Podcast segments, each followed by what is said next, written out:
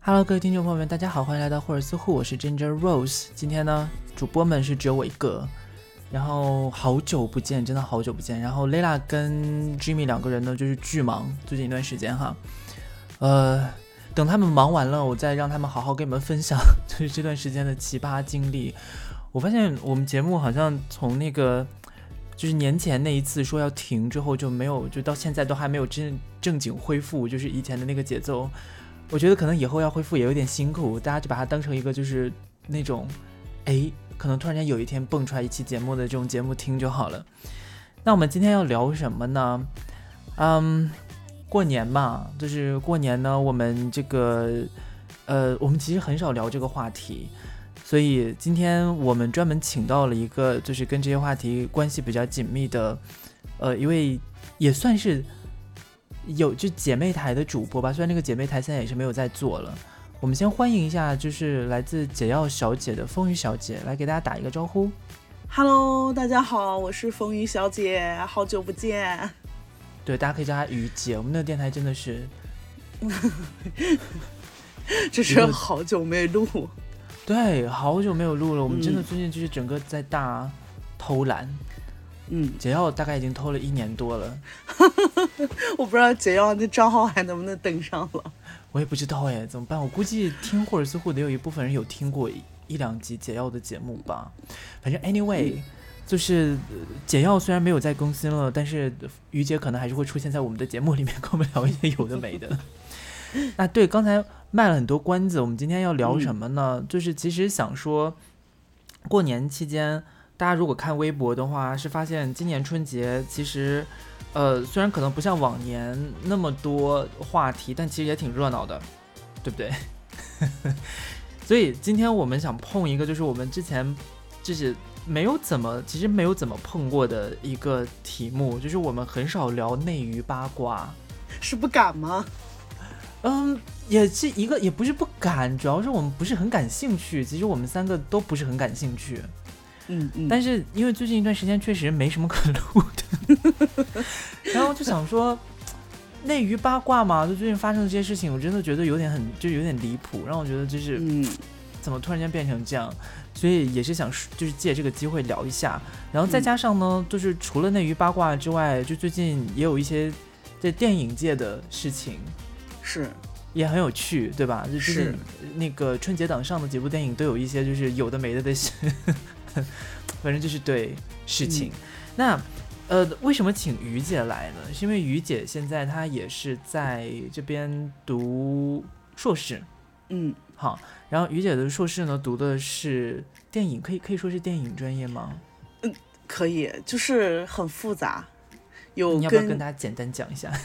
对我我这个就是有怎么说呢？有电影，就是电影表象，然后有酷儿，然后有身体。就是你可能单纯的只讲电影，也不能把它全部囊括。OK，嗯，但是你的那个电影是你的一个载体嘛？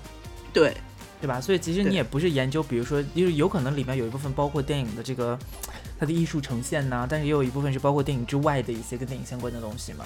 对对对对对，对吧？所以其实我觉得还蛮适合聊今天这个题目的。那其实，尤其于姐在她做的这个就是领域的。这叫什么？就她做的，她虽然刚才说了一下大概她在做什么，但是她具体在做的那个题目，其实我想一介绍这个于姐在做什么题目，我相信大家就知道我们今天要聊哪部电影了。就于姐在做的是跟肥胖女性的呈现的形象呈现有关的研究，对吗？是。要不要简单的跟大家讲一下，来简单介绍一下你的研究计划？哇，一下你你你你不要随便提研究计划四个字哦，很害怕的。然后，嗯，就是对我我是就是在做这个中国电影当中的这个肥胖女性的呈现的，嗯，就这么简单。然后就专门专门关注这些电影里面的胖女人呀，然后，嗯，大部分的话都是主流电影里面的胖女人，对，嗯。为什么为什么会想要研究胖女人呢？就我觉得好像听众听到这里，肯定很多朋友们大家都会觉得，就是很好奇，就是你到底是从哪个视角，然后又是怎么样去就是处理这些胖女人的形象的？呃，其实就是如果你你要问我这个问题的话，我就要反问大家一个问题，就是你们能想到的，就是胖女人是从什么时候开始出现在电影当中的？能想这个问题，这也太难了吧？等一下，电影里面，对，你能想象得到的，就是你目前看过的电影当中。你这么一说，还真的是哎，就以前好像回忆起那种老电影里面，不太有很胖的女人的形象哎。对，就是，嗯，怎么说呢？嗯，老电影里面是没有，但是你看八九十年代的电影就已经开始有了，就已经开始有胖女人了。但是呢，每一个年代，每一个年代，这种胖女人她呈现的方式都是不一样的。比如。比如说，你看，你看，就是我们好像觉得，我们一提到胖女人，就觉得，哎，嗯，胖女人要么就是那种比较搞笑的形象，要么就是这种可能不太讨喜的这样的形象。但是你看九十年代，九十年代胖女人是很积极、很向上的这种劳动者的形象，是吗？哪个电影？是，就是，嗯，你比如说，嗯，嗯，那个。董力范，呃，我就是举一个例子，就是董力范的电影，包括这个董力范，不知道大家有没有印象啊？就是，呃，可能看两千一零年以后的电影，你会发现很多这种富婆、丑富婆这种都是她来演的。但是你看九十年代，她是一个非常积极的这种女性的这种劳动者的形象。哦，是，对。然后还有一些，比如说什么方清卓，不是？对对对，方清卓也是一个。然后还有一些，呃，李晶晶呀这样的人，可能还没有胖起来的那个时代。嗯嗯嗯嗯。其实你像春晚舞台上面也有很多啊，比如像那个以前那个叫什么，跟赵本山演的那个叫什么高秀敏是吧？叫高秀敏是，也是，就好像也蛮多这种，就是好像都表达的那种很朴实的，就是农村妇女的形象。对。但是你看现代的一些胖女人，她们就，嗯。就已经开始有一些 不太一样的变化了，比如说可能大家讨厌的这种富婆呀，或者是这种嗯，怎么说呢，就是不太讨喜的形象，或者是特别搞笑的形象，都是胖女人来演的。嗯，比如说呢，可以举几个具体的例子吧？我觉得大家肯定都知道，但是可能有具体的例子会更好想象一些。嗯，具体的例子。嗯，很多吧。你让我突然说，我也有点说不上来。比如说这个，可能举的电影比较老，像零九年、零九零九年的这个，呃，《疯狂的赛车》，宁浩导演的这个作品里面就有这个，嗯，当时叫什么来着？李法拉的老婆，就是一个非常点的这种坏的胖女人。哦，那个就是董力范演的嘛？董力范演的，嗯，包括那个还有一个可能大家都不太听说这种《四界》，有一个电影叫《四界》，里面也是一个就是煤老板的老婆，然后一个生不出孩子的这样的很坏，就是很坏的胖女人，也是董力范来演的。嗯，因为可能我最近的研究都是围绕着董力范展开的，所以一直在讲董力范。当然，你你看，比如说我们。春节档大家比较熟知的贾玲，她也有，她也有一些作品。然后我期期末作业刚刚分析了《你好，李焕英》，然后是吗？对对对，我期末作业提交的是《你好，李焕英》，然后讲的是这种母女关系当中的这种胖女儿啊和瘦母亲。对，因为一般情况下，就是在我们的这种脑海里面，这种。嗯，都是胖妈妈瘦孩子，而且你的孩子如果过胖的话，你的这个妈妈可能也会受到一些责难呀。比如说，你可能没有没有给你的小孩带来这种均衡的营养呀，没有照顾好你的小孩，所以让他发胖了。嗯哼。但是就是这种，就是在这个电影里面就有这种反差，就是妈妈是很瘦很美的，但是女儿是女儿是胖女儿。嗯，然后我就分析了在母女关系当中的这种胖女儿的形象，她是怎么样去打破这个常规的，打破这种就是，就是孩子一定要瘦，妈妈的身材，嗯，怎么样无所谓这种的。哦，就是一个年龄上面，因为你觉得就其实呈现呈现就是在这个女性的形象呈现里面，电影里面或者这种我们的这种叫什么呃文化层面上面的呈现里面，好多好像都是。就是你比如说你年龄大了，当你失去了那个所谓的性吸引力的时候，你就可以发胖，然后就会用这种方式去描述一些可能年龄比较大的女性啊或者什么的。嗯，哎，其实你知道，就这部电影，就是我今天我们其实主要要聊的就是贾玲最近上的那部《热辣滚烫》。然后这部电影刚出的时候，其实就是我因为最近宣传真的宣宣传很猛嘛。对对对，我不得不说，就看到这个宣传的时候呢，我个人是有一点点就是反感。我也很难受，有完没完呢？然后我第一第一眼就想到了于姐，我就想说，这不就是为了于姐存在的电影吗？就是，然后我突然间就回身一想，才想说，哎，对哈，就是贾玲，其实当她参与到电影这个行业的时候，其实就已经应该是在那个于姐的狩猎范围内了。对对对。然后就想说，可以就是请来我们聊一期这样。那我其实刚才你提到一个特别有趣的问题啦，就是那个。因为我其实本来一开始就这部电影就是你像《热辣滚烫》就是很直接的一个减肥的叙事嘛，是，就至少它的宣传上，我因为我没看电影啊，我不知道电影里面具体它是不是有这样的一套叙事，我觉得肯定是有的，但是，嗯，有，但是就是我现在主要看到的是外界的嘛，所以我觉得它就是一个很直接的跟减肥挂钩的一个文本，但是我刚才听你讲李焕英的时候，我突然间也是恍然大悟哎，因为怎么没有想过这件事情？我我我跟你说，我看李焕英的时候也是感觉就是怎么说呢，就是被这种母爱可能冲昏了头脑，然后被母爱冲昏了头脑，其实没有去细看他的一些文本，就是细看里面有很多特别有趣的点，比如说李焕英里面有个角色叫冷特，冷特那个角色其实就是李焕英的本身。就是一个他在他在这种就是穿越回那个八一年那个时代之后的李呃那个贾小玲，但是但是他为什么要把自己投射成一个男人呢？嗯 嗯，然后就是有有特别多这种点，然后为什么？那你你觉得为什么呢？我也不知道，我当时没有分析这一点，是我后来做完作业之后想起来的。那为什么呢？给大家给各位听众朋友们也提个问。嗯，为什么呢？为什么呢？各位听众朋友们，欢迎踊跃在那个留言区告诉我们，你们觉得为什么呢？为什么他要把自己投射成一个男的呢？嗯，等一下，我没看李焕英，李焕英是他妈妈是吗？对，李焕英是他妈妈。那为什么就他妈也穿越回去了是吗？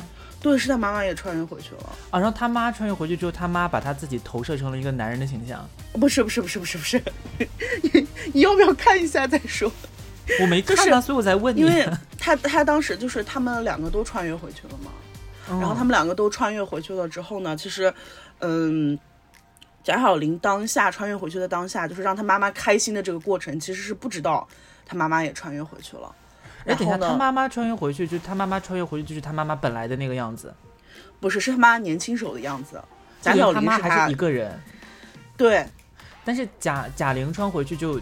就是多多多出来一个贾玲这么一个人，对他就是他回去，他回去之后他还是他自己，他的形象也是他自己原来的那个形象。但是呢，在这个在这个穿越回去的这个时空当中，多了一个人物，这个人物叫冷特。这个冷特一上来就知道这个就是贾小玲的名字，就是其他人都不知道，其他人都知道就是贾小玲本来是他妈妈的表妹，然后叫叫什么叫李乐莹还是叫什么？和这个和这个热辣滚烫里面的名字是一样的啊，对啊，不是杜乐莹，对，都叫乐莹啊。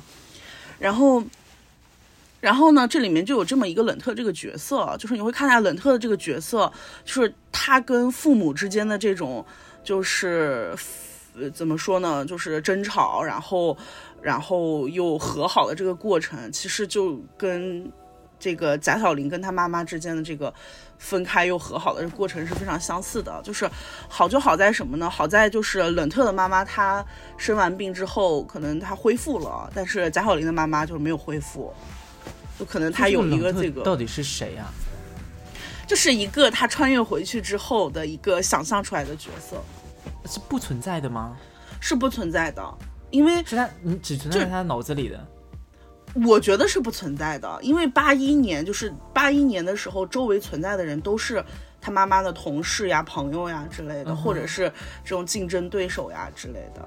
就只有冷特那个角色是一上来就知道贾小玲的本名的，然后呢，然后他他也和贾小玲发生了一些，就是有情感线嘛。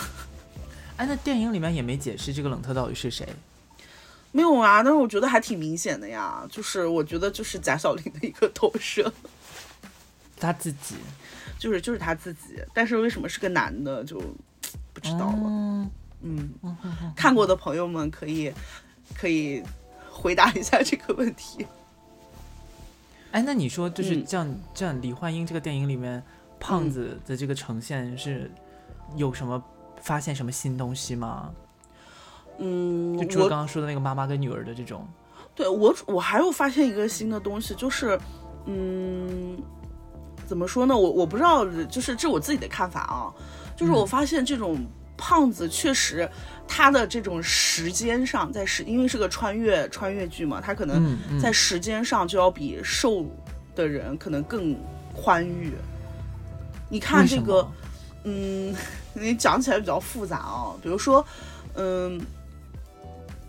嗯，你看这个电影的结局，就是他妈妈可能最后面就是，嗯，最后面可能去世了，但是呢，他还是就是持续的生活下去嘛，就是他回到现代，然后继续的生活下去。嗯，其实就从我觉得从这个结局就可以看出，其实他可能比，比如比如说他可能被赋予了这种拥有未来的这样的人。嗯哼，嗯。这是这是一个方面，还有一个方面就是，你看他在穿越回一九八一年这个时代的时候，他有非常充裕的时间可以跟自己和解，跟让他妈跟妈妈和解，然后到最后，嗯嗯，对，就是先是跟妈妈和解，然后再再是跟自己和解，他有这个充分的时间。但是，嗯嗯，就是如果我单看女儿这条线的话，是这个样子的。但他妈妈不也穿回去了吗？那你也可以说他妈妈其实也拥有在时间上面比较自由的这种。可是他妈妈最后去世了呀。但那个不就是妈妈本来就是会先女儿去世呀？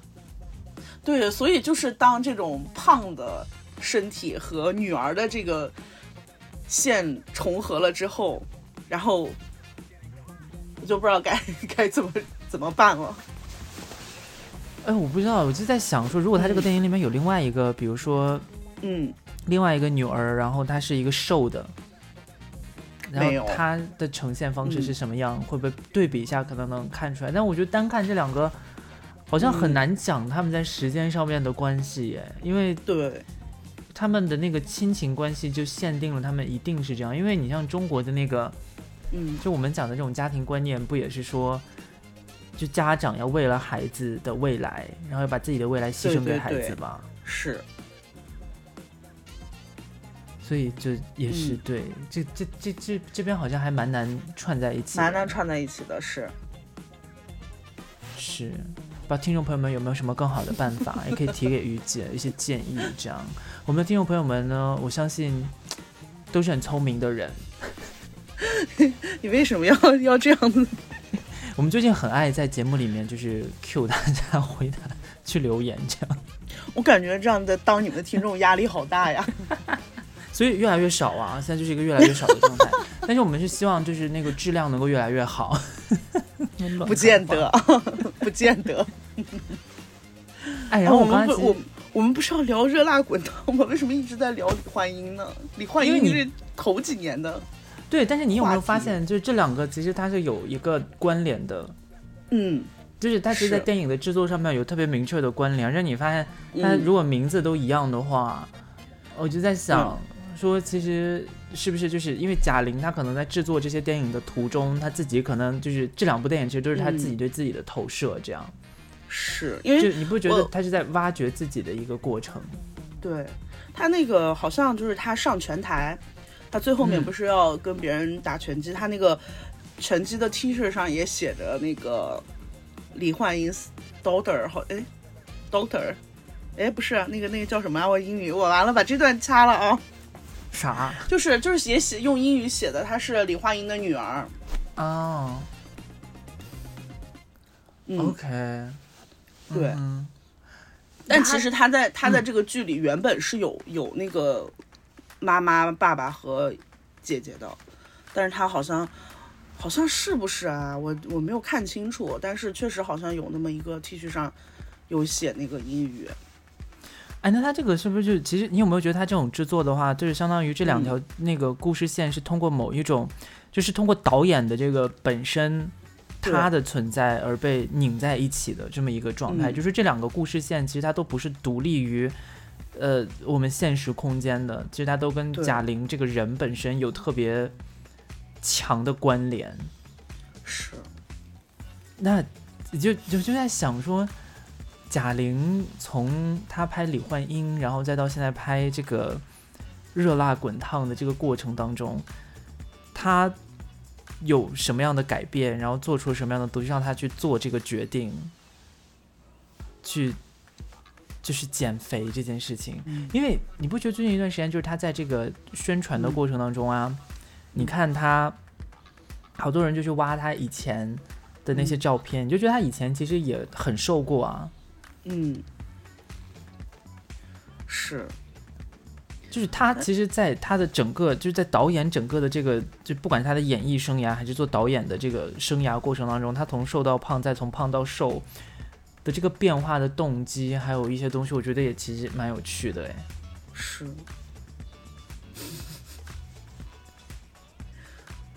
你是，你你你你看热你热辣滚烫，你看了吗？这个电影我看了，我看了。你看完感觉怎么样啊？我感觉挺难受的，其实。为什么？就是，嗯，怎么说呢？可能有一些就是呈现方式让我特别的不舒服吧。比如说，快我要听。呃，可能这个仅代表我个人观点啊，就是有一个非常明显的点让我特别不舒服，就是在这个电影里面，雪琴李雪琴。是演她的闺蜜，然后呢是抢了她的男前男朋友，就是前男友抢了她男朋友，抢了她男朋友呢，就是你会发现，其实就是在这个镜头当中，雪晴她也不是不算是那种很瘦的女生，嗯，就是给我的一种感觉就是什么，就是胖，它其实也分好胖和坏胖。可能这种，对这种好的胖，可能就是嗯，有男人接受你了，你的这种胖就是 OK 的，你是好的胖。但是你的这种胖，其实是跟异性恋规范挂钩的。是的，是的。然后你的这种可能胖不再被男人接受了之后，可能它就是一种坏的胖了。因为就其实你从这种视觉上去看，在镜头里面，这个李雪琴可能她也不是属于这种很瘦的人。哦，所以等于说这个故事里面李雪琴是坏胖，李雪琴是好胖呀，她被被被她的 就是抢了她抢了乐莹的这个男朋友呀。哦哦哦，就不是以她做小三跟抢别人男朋友这件事情去做判断，而完全就是以她哎，等一下有点乱。那也就是说，在这个剧情里面，她抢乐英男朋友这件事情并不算是一个坏事。嗯，他没有因为这件事情被呈呈现为一个坏人，没有吧？我只是觉得，就是他可能跟，就是可能雪晴的这个角色，可能和这个男的在一起，可能三观这种就是思想有一些问题。但是我并不觉得好像他抢了有什么问题，就是在我我的这个角度来看的话。但是电影呈现是什么？他把他抢男朋友这件事情呈现成一个坏事吗？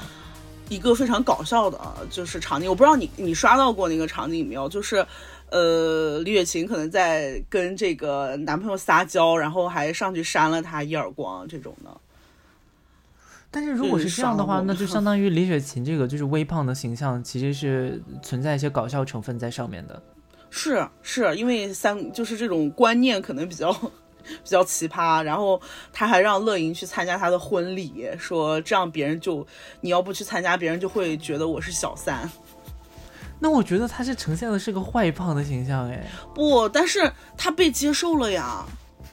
你要知道他被接受了，但是你的好坏，你说的好坏是什么意思啊？我我说的好坏的标准是以大众有没有接受这个肥胖为标准的。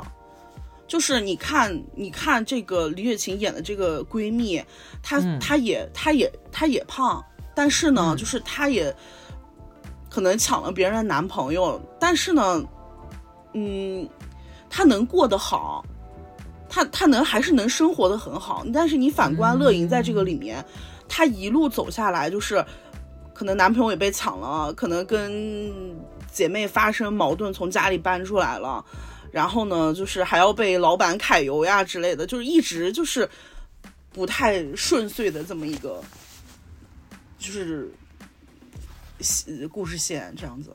可这不是呈现那种就是灰姑娘故事叙事里面就都需要出现的一些东西吗？嗯，也是。它这个算是一个灰姑娘叙事吗？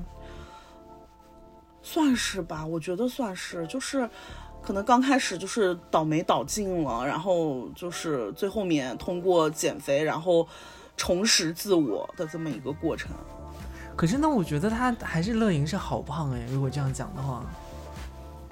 嗯，如果乐莹是好胖的话，她就应该胖着这么生活下去，然后找到自我呀。就其实可能胖也没有，就是好胖坏胖。所以所以在这个故事里面就有有呈现出她因为胖而遭受到的一些不好的事情吗？太多了，太多了。比如，比如就是呃，因为她就是一直就是怎么说呢？嗯，也。先说这个，先说呈现吧，就是，嗯，在这个电影刚开始的过程中，可能一直就是，比如说他比较能睡，比较能吃，比较不工作，就是这些非常跟胖相关的这种刻板印象非常非常的多。然后呢，就是到了后面之后，你会发现，你会发现就是前期就是他没有没有开始练拳击之前的这段时间，他一直就是一个。非常没有我我自己的感觉是一个非常没有自我的这种人物，就是嗯，他可能做的某一些决定，或者是做的有一些事情，都是在替别人着想，就是嗯，都是为了别人而做，不是为了自己而做。嗯嗯。哦，你刚才说到这个，我突然间想到一点呢，我觉得还在纠结，就是那个所谓的好胖跟坏胖这个用词。我在想说，其实是不是你想说的不是好胖跟坏胖，而是应该被丢弃的胖跟应该保留的胖？嗯，就是比如说李雪琴那样的角色，因为她的人格上面本来可能有一些缺陷，比如说她是一个呃搞笑女，或者比如说她是一个会抢闺蜜男朋友的人。所以，他拥抱肥胖这件事情，对于世人来说是一件无所谓的事情。也就是对于他来说，是肥胖不是一个 disposable 的东西。嗯，就是他本来这个人性格就有缺陷，那他胖一点其实也没关系。就是胖跟不好的元素，其实在这个上面被挂钩起来的，所以我才会觉得他是坏胖。然后另一边，如果你比如像乐莹这边的情况的话，他这个胖是因为他人是善良的，一直受欺负。对吧？那在这个时候，他能做的是什么呢？就是丢掉自己现在胖的这个部分。他只要丢掉了胖的这个部分，他就能变成一个完美的自己了。就是他本来就是一个很完美的人，只是因为胖，而现在在周围人看起来好像没有那么完美。嗯嗯嗯。所以他需要通过去丢弃这个肥胖，来实现自己的那个所谓的一个跨越。这样。但是说实话，丢弃肥胖的这个部分也是让我特别难以接受的。嗯，怎么讲？我跟你我跟你说，这个这个电影其实有很打动我的地方，就是在这个最后的那个部分，就是最后一部分有那个送你一朵小红花那个歌响起的时候，然后呢，他不是倒在那个拳台旁边了，然后他的过往，比如说他怎么去跟他姐姐跟他妹妹打架，从家里搬出来，然后怎么样去。尴尬的参加她的闺蜜和前男友的婚礼，然后怎么样？就是去顺着别人过自己的这种过往人生，然后她就会在一页一页翻这个东西。然后当她从拳台下来之后，然后那个，嗯，这个叫什么？浩坤去约她的时候，说我请你吃饭呀，我请你吃牛蛙呀，我不爱吃。嗯，那我请你吃点别的吧，我不想吃。那我我以后那。那个约你啊之类的，他说下次吧，就是，就是他从一个就是怎么说呢，在我看来，就是他好像找回他自己了，但是他找回他自己的这个过程，就不是说，不是说怎么说在精神上去探索，而是把这身肉减掉了就找回自我了，这点让我有点难受。就其实他找回自我的这个过程，我还是非常。感动、非常开心的。但是，就是 我们说找回自我，说找回自我的，你你不能说你你你的这种不顺遂、不顺意都是因为你这身肉带来的。你你你把它剪掉之后，你就能找回自我了。对，因为其实我觉得这个电影里面，包括现在整个就是那个呃文化层面上面呈呈现出来的这个状态里面，至少我觉得赘肉这个东西本身，它不单纯只是肉，那它其实象征了一种就是跟现在的资本主义要求，就新自新自由主义资本主义社会。要求的这种就是个人独立自治的这个个人形象是相反相悖的，所以等于说它是会扯这个呃积极健康向上的这个现代市民形象的后腿的，所以它丢弃的其实并不只是我们讲的这种，它其实丢弃并不只是那一身肉，而是这一身肉所象征的很多东西，比如说你刚才也讲了，他有肉的时候是一个特别呃懒颓废。也没有，就他有一些好的地方，你知道吗？就这个坏的地方当然理所应当，对。但这些好的地方，什么样的好的地方被留了下来，什么样的好的地方被改变了，其实也挺重要的。比如说他之前不为比不为自己着想，只为别人着想，嗯，这个其实是在某些情境里面可以是非常优良的传统跟好的一些素质。但是通过减掉这份这身肉之后，他可能这个部分也会丢掉，嗯，就是。等于说，因为为什么要丢掉这个部分？就是因为它现代社会在资本主义环境底下，我们要求个人所有制，对吧？所有的一切都是源自于个人所有制，你对你自己的东西负责。你如果一切都为了别人去着想，去想着别人怎么做，然后去无限的付出你自己的东西，那你只有吃亏这一条路可走。嗯，那所以随着这一身肉要一起丢弃的同时，还有这个违背现代资本主义逻辑的东西。然后，所以你就像后面你说别人要找他去吃饭，要找他去干嘛，他就会就觉得我减掉了肉，我就突然间学会了拒绝。嗯嗯嗯，我就突然间变得一个特别有主见的人，突然间变得特别的，你知道有自制力。对这个我其实有点接受不了。对这点，我其实听你讲下来，我也觉得，就如果他是这样呈现的话，可能。它其实背后能看到的是我们现代社会对于人的这个规范的要求。其实这个要求不光是身体，但身体只是一个就是呈现方式而已。是，对。那你比如说像，因为这个电影，这还是我们回到刚才那个问题，就是贾玲本身，她其实从一个我们讲谐星，然后现在慢慢到现在这么一个就是特别。知性的女导演的形象变化，你关于这个是怎么看的？就包括就是这一次热辣滚烫的一些宣传手法。我我我跟你说实话，就是怎么说呢？我我其实嗯，就是看到这个看到这个电影，我还是很兴奋的，因为。因为我又有研究对象了，对，跟我研究相关。但是就是铺天盖地的这种营销让我特别难受，就是我一直都没有看，我是我是我们俩约定了之后我才去看的，就是我才去看的，然后我才去很多东西我才去仔细的去想的，因为我一看到这种减肥，而且减了五十公斤，其实，嗯，我我我不知道大家怎么想，可能有减肥经历的人才会我怎么才更可能有这种想法吧，就是。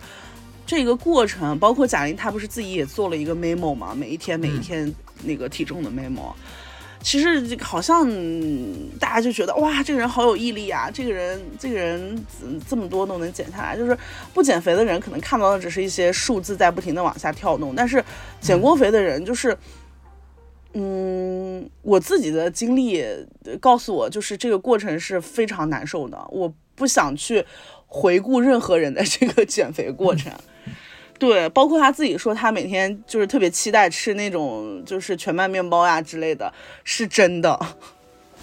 就是你当你所有就是你在减肥的这个过程当中的时候，你的所有的东西，你所有的事情好像都停滞了。你每天的精力都在于我什么时候可以吃东西，嗯，就是变得非常非常单纯。所以我我我当时看到这种不停不停在营销他减肥的时候。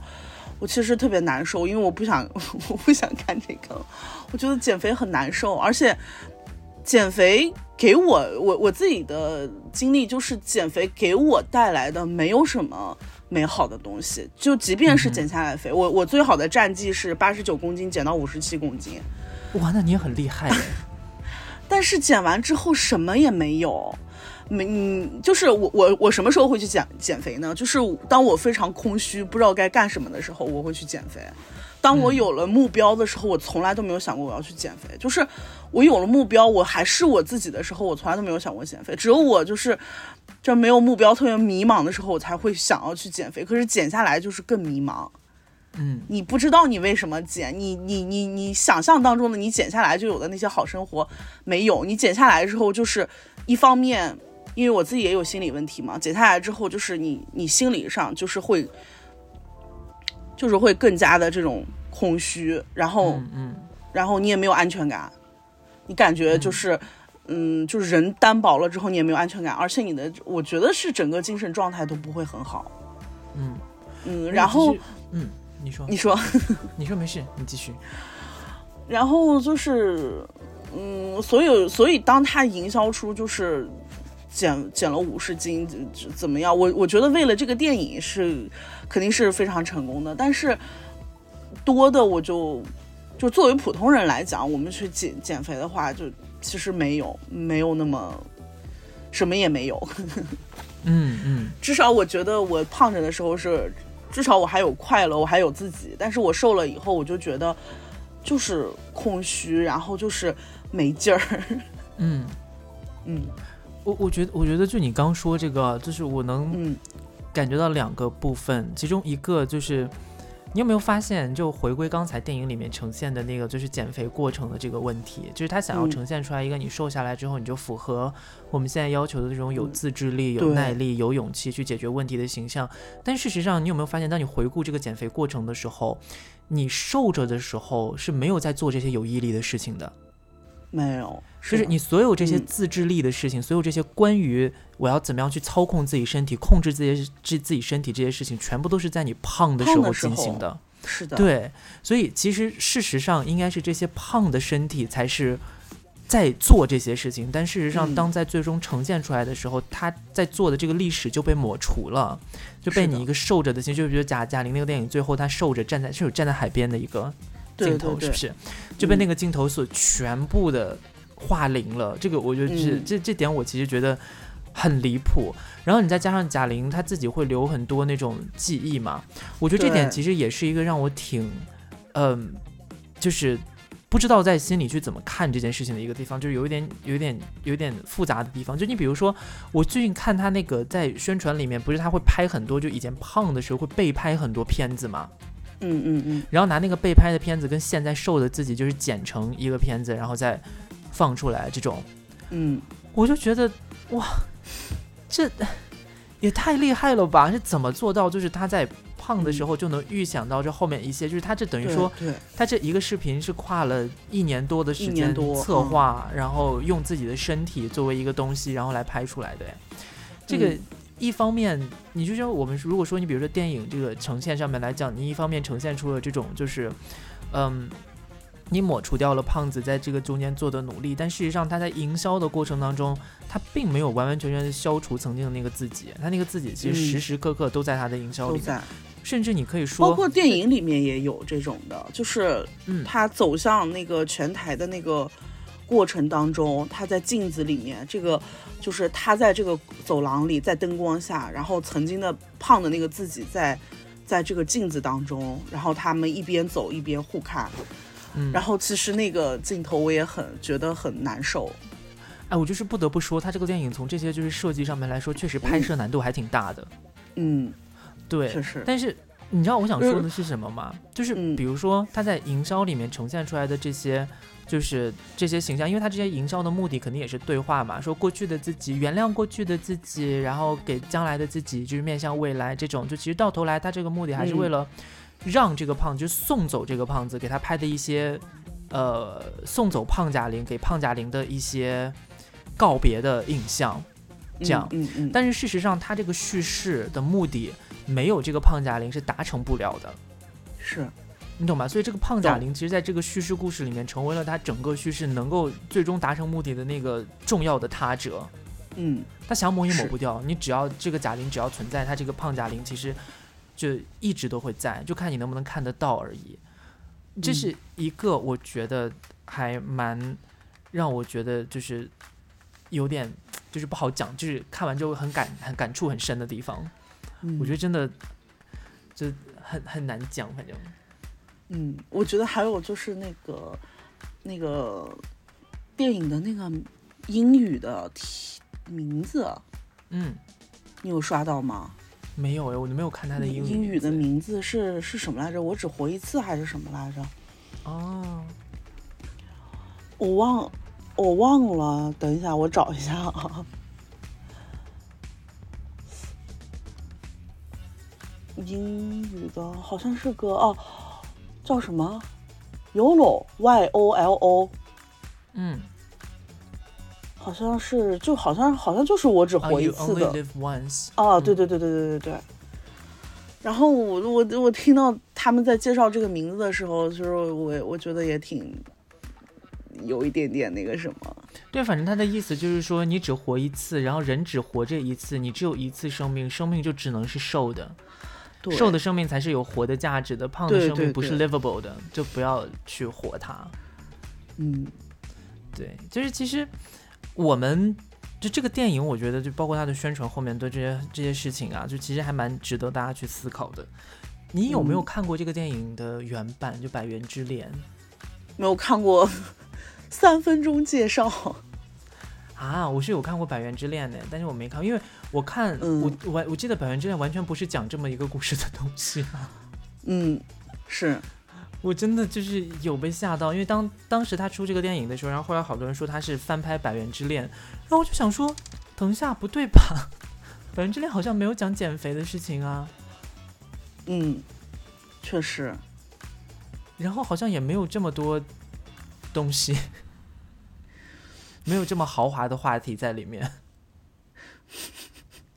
是，这点我真的是有被吓到。就是我觉得其实，但是你又不得不说，就是其实贾玲她在翻拍这个电影的时候，很有可能就是把自己带入那个角色。我觉得也是一种翻拍的手法，就是。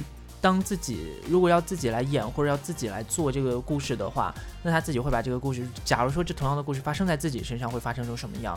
他可能是从这个角度出发去拍的，所以他才会在他的这些电影里面都以他自己，呃的身体或者自己的人生，包括自己的名字作为文本去拍摄。那他其实就没有想说把这些故事完完全全的从他本人身上切开。我觉得这个可能是他拍电影的一个风格。嗯嗯嗯。但是我就在想，同样回到刚才那个话题，就是比如说，如果如果贾玲现在瘦下来了，她以后就再也胖不起来了，或者不会再胖起来了，那这件事情不一定，当然不一定。对。但是我意思就是说，假如说哈，她就是一直维持现在这个状态的话，那她下一次再拍的时候，这个电影会拍成什么样？我其实真的很好奇。就因为她前面几部电影之所以可以这么。好，其实多多少少都跟他的人生经历以及他愿意去面对自己人生经历有关的。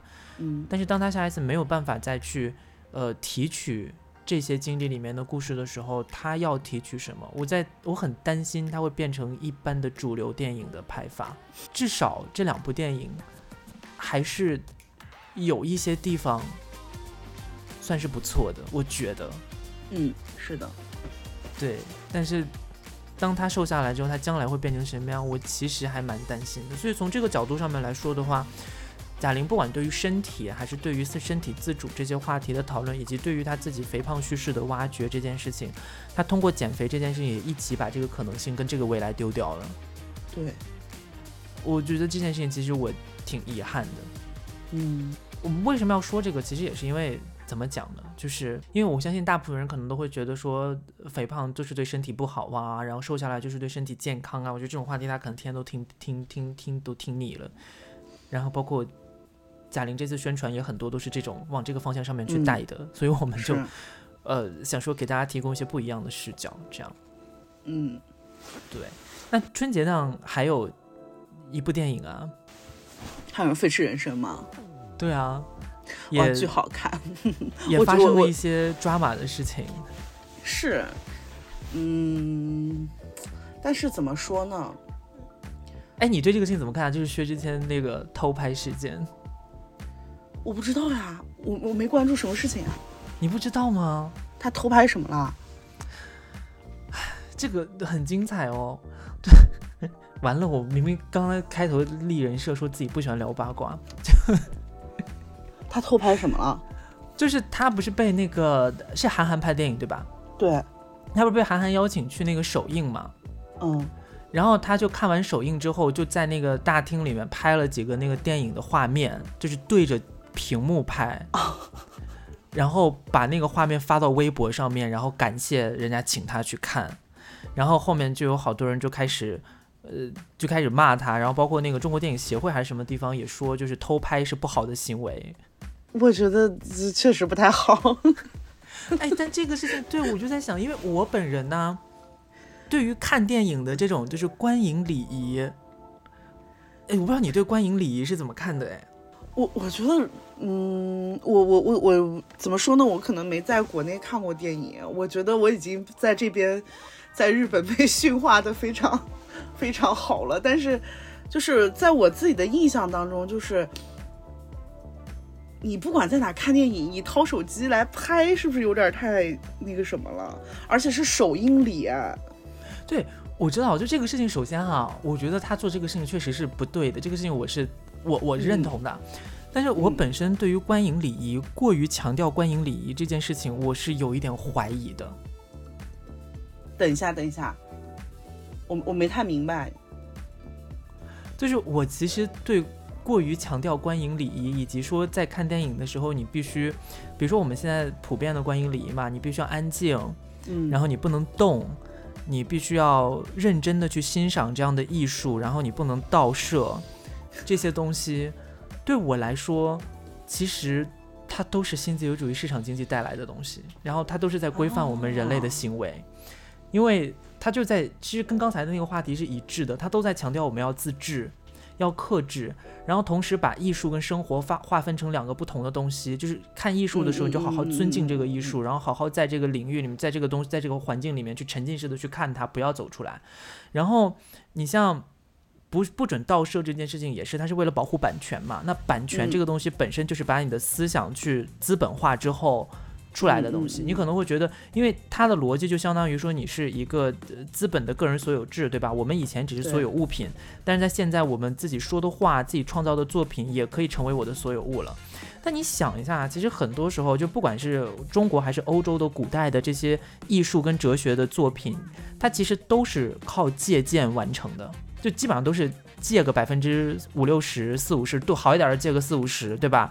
然后一点一点把它再创新，在这个基础上面再创新做出来。其实你像我们从小就学，就文章就是一大抄，看你抄的好不好，对不对？所以。其实就包括那种弟子师徒关系，其实它都是在这种就是借鉴跟模仿的前提下建立起来的。所以你在想说，你真的去划分版权，其实是一件非常难的事情。所以我本身对于版权保护这件事情不是特别的认同。对，尤其是对于我自己的观点来说，我觉得这里肯定很多听众朋友们会开始那个。就是怀疑了，我觉得没关系。对，大家有什么意见可以讲。我只是就是说，我觉得，当然我不是说现在我们不应该有这个版权保护法，因为版权保护法它是放在这个资本主义社会底下，我们每一个人，我们既然处在这个资本主义社会底下，那你的权利就只能通过对你资本的保护，还有对你的资产的保护来实现，对吧？所以这这是一件没办法的事情。但是这并不代表我们不能去就是反思这个东西它根本上是不是有问题，然后。再一个就是关于观影礼仪这件事情，我跟你讲，这个事情真的很神奇。就因为最近一段时间，经常能听到很多人在就是说那个，呃，比如说吐槽电影院，然后看电影的那种不好的体验呐，或者什么的。我是觉得确实就是我也会有时候会深受电影院的体验的影响。就比如说前面的人一直在动，然后后面的人一直在踢椅背，然后可能有个手机会发光什么的。但我本身。也还好，只要不是特别夸张那种，我觉得我都是蛮能忍的一个人。然后有时候就会有一些，就是最近一段时间就会大家在讨论这些东西的时候，就尤其是因为薛之谦这个事情，大家在讨论的时候就会把这个东西就是上纲上线的讨论，我就觉得就没有必要。因为你知道吗？我有一次我之前去那个就是加纳，然后参加他们那边的电影节电影节的时候，哇，那边放电影，我跟你讲，就是一个。就是大打破你对看电影的这个东西的概念，就是他们就是在一个你知道，比如说一个人的花园里面，就是他可能租不到场地嘛，所以就找人找一个，就是有个小别墅，然后有一个花园，有个场地，然后在里面呃搭一个屏幕就开始放，然后放对露天的，然后放电影之后，就那个电影放着，然后下面的人唱歌跳舞聊天，然后随便，然后最后大家还能把这个电影看进去，那个气氛超级好，对。我当时就因为这个东西，就让我完完全全就是你知道，开始反思说，我们现在这种乖乖坐在电视电视屏幕前面看电影这件事情，嗯嗯，它是真的值得我们去花那么大的功夫去保护的一个规则吗？因为我后来就想说，你想，就对于他们来说，尤其对于他们当地的酷儿社群来说，本来就很少这种聚会的机会。那有这么一个电影可以给他们这么一个机会，那同时达成一个社群团建跟看电影的一个功能，也不是不可以。这就很像我们以前小时候在那个广场上看电影，对吧？不也是吗？大家拖家带口的，然后在下面你该干嘛干嘛，对吧？然后想看就看，不想看你就聊天就玩儿都行。我觉得这种其实反而比较自由，哎，嗯，而且我说句实话，就是我自己还是。怎么说呢？我还是就是最起码就是怎么说？我我可能就比较容易分心嘛。我可能看电影的时候就可能比较想要那一种稍微就是私密一点的、沉浸式一点的那种。我我有的时候看电影就是你知道电影黑屏的时候，我在那个电影电脑屏幕上会看到自己的脸，我都特别的难受。哎，不是，就是很烦。我懂你这个意思，就我想讲的，因为其实你知道，我们最追求这种沉浸式的看电影的时候，其实沉浸式的看电影，我觉得它在某种程度上面是艺术鉴赏的延伸。嗯嗯，它其实不是一个生活场景。嗯，但现在问题，为什么我们会把这个观影规则变得这么上纲上线？恰恰是因为它现在慢慢的开始生活化了嘛。嗯，它本来应该是一个艺术鉴赏的行为，就有些人可能我觉得。很多人把电影当做艺术作品去看的，或者说我希望把它当成一个艺术作品，在现在安安静静的欣赏的人，我觉得电影院是一个非常好的地方。嗯嗯嗯，对，就是这个这个事情，我觉得是无可厚非的，但是好像也没有必要，就是。就是因为很多人在强调这个东西的时候，他们好像只关注电影的艺术性这件事情本身，他没有关注电影本身，它还电影本身带有一些社会性的功能的。那你在强调观影规则的时候，比如说，如果现在全世界所有地方的电影，呃，电影的这些规则，就他们认为的所谓的这种放电影、看看电影的好的规范，把它当成艺术作品来欣赏的这种好的东西，是应该向全世界普及的。如果全世界都变成这样的话，那这种就是注重社会性的电影放映就会变得越来越少，甚至会得到一些所谓的骂名，就会觉得说你不遵守规则，甚至他这些规则可能会伸手去管这些人。我觉得这个是我让我非常担心的地方。你说到这个，我突然想起来，我之前有看那个说印度，印度的电影为什么都那么长，然后是因为印度那个地方就是特别的热，然后呢，就是看电影成为了大家就是纳凉的一种手段。所以他们的电影就是中间会穿插这种歌舞呀，就是尽量的让大家就是纳凉的时间长一点。然后他们电影还分上下场，就是一个电影分上下场，中间休息十五分钟，让大家去去卫生间去买小吃呀之类的。啊，对，我知道，对，就是这种。就你像，但你像最近那个呃美妹的那个电影，就 Taylor Swift 的那个电影，它不是就是大家可以把它当成那个就是演唱会嘛？它会。就是告诉大家说，你们可以起来唱歌跳舞。是，对，但是像这种，就是它就会变成一个说啊，我要在控制范围内去做这件事情。嗯，然后好像就只有一些特定的电影才能做到这个事，我就觉得就有一点，就是我总是觉得这种过度的规范其实不是一件特别好的事情。但是当然，就这次的这个话题来说，就是就这次在做的这个。盗摄这个行为来说，我觉得本身它是不好的，这个是没有什么可说的。但是问题是，可能，呃，也不能单纯的只是去批判它，我觉得可能还得再认认真真的想一下，这后面到底是怎么回事。嗯。然后再一个就是最近春节档的一些有趣的八卦，你有听过春山雪吗？没哦，就是说白敬亭。怎么了吗？我我我知道那个上春山，但是具体我没有看啊。我要疯了！怎么了？我觉得，我觉得，哎，我我就是说一句，就是可能有一些冒犯的话，就是如果我们的粉丝里面有人是真的认为这个事情春山学是真的像网上传的那样的话，我真的，我真的是只能说一句冒犯的，真的很冒犯。我觉得可能就是有点降智。我我好具体的我不知道，就是抢 C 位吗？还是还有什么别的东西？怎么可能？他怎么可能在春晚的舞台上抢 C 位？开什么玩笑啊！我真的是有吓到。关键 关键是，因为我有看一些，你知道吗？在这个出来之后，我就在那边看，然后就有一些人在那些有一些博主分析啊什么的，哇，头头是道。然后我没有，我一看他们说抢 C 位啊之类的，我就。觉得很无趣，然后就真的很无聊。你看到里面，你才会觉得哇，好可怕！就是他能把一个人能给你想的，就是你背后有一个几千人的团队在帮你想这个事儿。抢 C 位要几千个人帮你想，你每一你每一步都算的特别精准。就是我，就是你知道，就是所有的所有的每一句话，它背后都有一个深意。哎呀，我每次看到这种，我都觉得。工作真的不好做，就是大家的过度解读，真的有点夸张。我就想说，怪不得，就是因为你像，就让我让我想到，之前节目里面也说过嘛，就是欧美最近一段时间阴谋论很盛行嘛。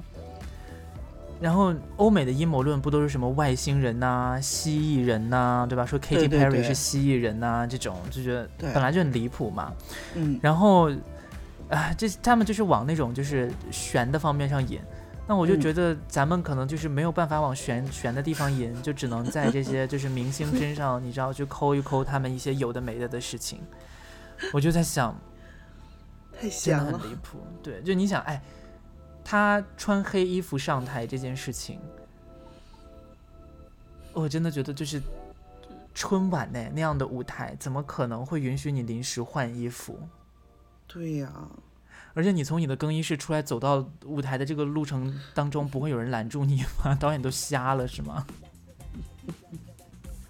黑白色盲，看不清。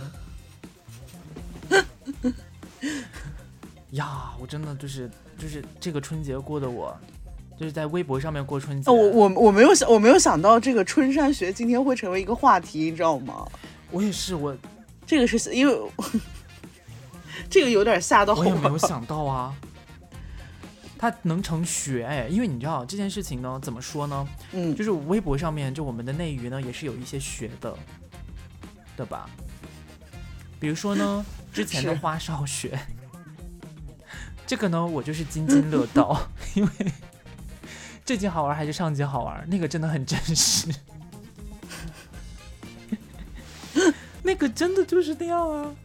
但是你不觉得这些就是所谓的学们，就是越来越这种过度解读学科，我们可以这样来理解，变得越来越离谱，越来越夸张，越来越脱离现实，我就会觉得好魔幻，然后同时又会觉得很担心，因为他就你想粉丝圈一般来说我们在。微博上面有一些重大的事件的时候，或者一些集体性的风潮诞生的时候，基本上都是先从粉丝圈里面，就是有一些你知道用词啊，或者一些做事方法。那我就很担心这种就是所谓的过度解读的这些方式，可能慢慢慢慢的会被主流化。其实已经被主流化啦。你像我们在现在的性别政治里面，随便出一个什么事件，大家开始解读的那些方式，我觉得。先给他冠一个对，已经在有什么，就是有这个倾向了。我觉得，所以我觉得真的，嗯，让我很担忧。